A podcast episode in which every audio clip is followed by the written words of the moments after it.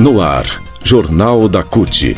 Olá Brasil, eu sou o André Acarini. Nessa edição do Jornal da CUT você confere os seguintes assuntos. inflação dos mais pobres é quase o triplo da inflação dos mais ricos. Consignado do Auxílio Brasil, autorizado pelo governo, é exploração, dizem especialistas. E ainda, em 2022, 54% dos trabalhadores estavam desempregados quando viraram empreendedores.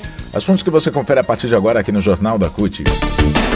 Rádio CUT. Aqui, a classe trabalhadora tem voz. Acesse pelo site www.cut.org.br. Jornal da CUT começa falando hoje sobre inflação. Ignorando a brutal queda no poder de compra dos brasileiros mais pobres, o governo implementou medidas para reduzir os preços dos combustíveis. Só que, por outro lado, não fez nada para controlar a inflação dos alimentos, que atingiu 14,72% no acumulado de 12 meses até julho, segundo o Índice Nacional de Preços ao Consumidor Amplo, IPCA, que mede a inflação oficial no Brasil. Esse índice é medido pelo IBGE. O resultado é que a diferença entre a inflação dos 10% mais ricos e dos 10% mais pobres da população brasileira aumentou em julho nas faixas de renda utilizadas para o cálculo de índice de preços ao consumidor, o IPC, da Fundação Getúlio Vargas. A diferença chegou a 0,69 ponto percentual, maior valor desde dezembro de 2020, que foi de 0,81 ponto percentual.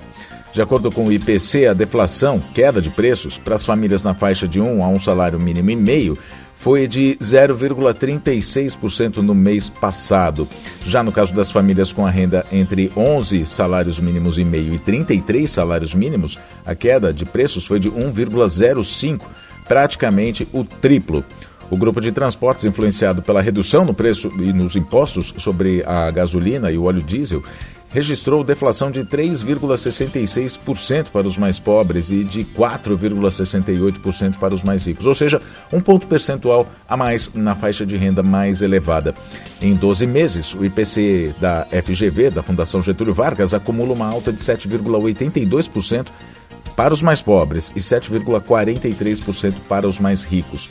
Nos alimentos, a alta é de 16,2% para os mais pobres e 13,8% para os mais ricos. Em julho, o IPCA teve deflação de 0,68%.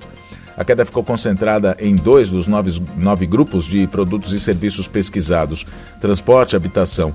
Se não fosse essa queda, o IPCA de julho teria uma alta de 0,7%, segundo o IBGE.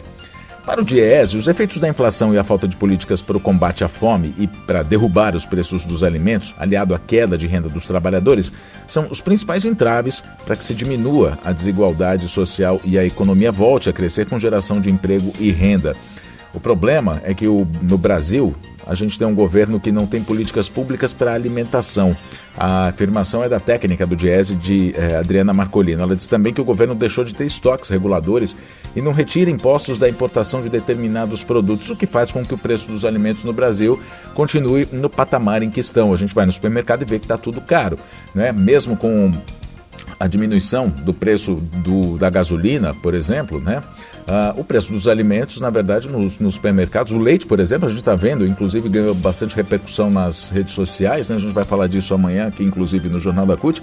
É, o preço do leite, por exemplo, aumentou significativamente, né? Tem litro de leite aí, dependendo da, da qualidade, enfim, dependendo do, do, digamos, aspas, né? Modelo do, do leite, que custa quase 11 reais né? É, mas na, na, média aí está entre 7 e 8 reais, é, o preço que é o, o, dobro do que a gente pagava no ano passado. O leite, por exemplo, né, se, é, se você percebe que o preço interno não vai baixar, é para retirar impostos de importação e comprar o produto lá fora, diz a Adriana. Vários países têm feito políticas nesse sentido para que a população não passe fome. Só que aqui no Brasil, ela complementa, o lucro está acima de tudo. As causas da inflação que tem aumentado a desigualdade social no Brasil, inclusive, serão abordadas durante a 17ª Jornada Nacional de Debates do DIEESE, que vai ser realizada hoje, quinta-feira, às 6 horas da tarde, no curso gratuito online da Escola DIEESE de Ciências do Trabalho, com duração de algumas horas. Mais informações você tem no diese.org.br. Economia. Agora a gente fala sobre o consignado no Auxílio Brasil, a possibilidade de beneficiários do Auxílio Brasil poderem fazer empréstimos consignados de até 40% do valor que vão receber, 600 reais, só até o fim do ano, a gente relembra, é duramente criticada por institutos de defesa do consumidor e também por economistas.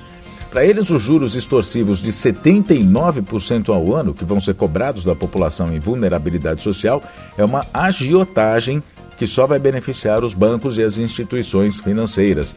É, a gente explica esse termo vulnerabilidade social, né? Se refere a pessoas em situação de fragilidade, que estão expostas, desprotegidas, desamparadas, como as 33 milhões de pessoas que passam fome e as 125 milhões que não conseguem fazer as três refeições diárias. Essa é a realidade do Brasil. É para defender essas pessoas que correm risco de um grau de endividamento ainda maior e nunca visto na história do país que as entidades decidiram emitir uma nota em defesa da integridade econômica da população vulnerável, que vai ser entregue ao final da campanha para o Ministério da Cidadania. Os signatários dessa carta, desse documento, pedem que o Ministério reavalie as medidas que vai tomar a respeito do assunto. O economista e professor da PUC São Paulo, Ladislau Dalbor, ferrenho crítico do empréstimo consignado para os beneficiários do Auxílio Brasil explica que isso é agiotagem. Ele diz o seguinte: sou a favor da renda mínima e da transferência de renda, mas endividar mais ainda os vulneráveis é oferecer um veneno travestido de sobremesa.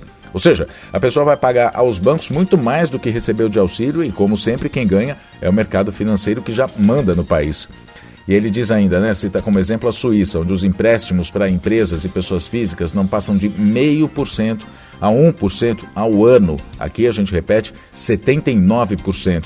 No Canadá, os juros mais altos são do rotativo do cartão de crédito, mas não passam de 11% ao ano. No Brasil, esses juros do cartão de crédito rotativo chega a 380%.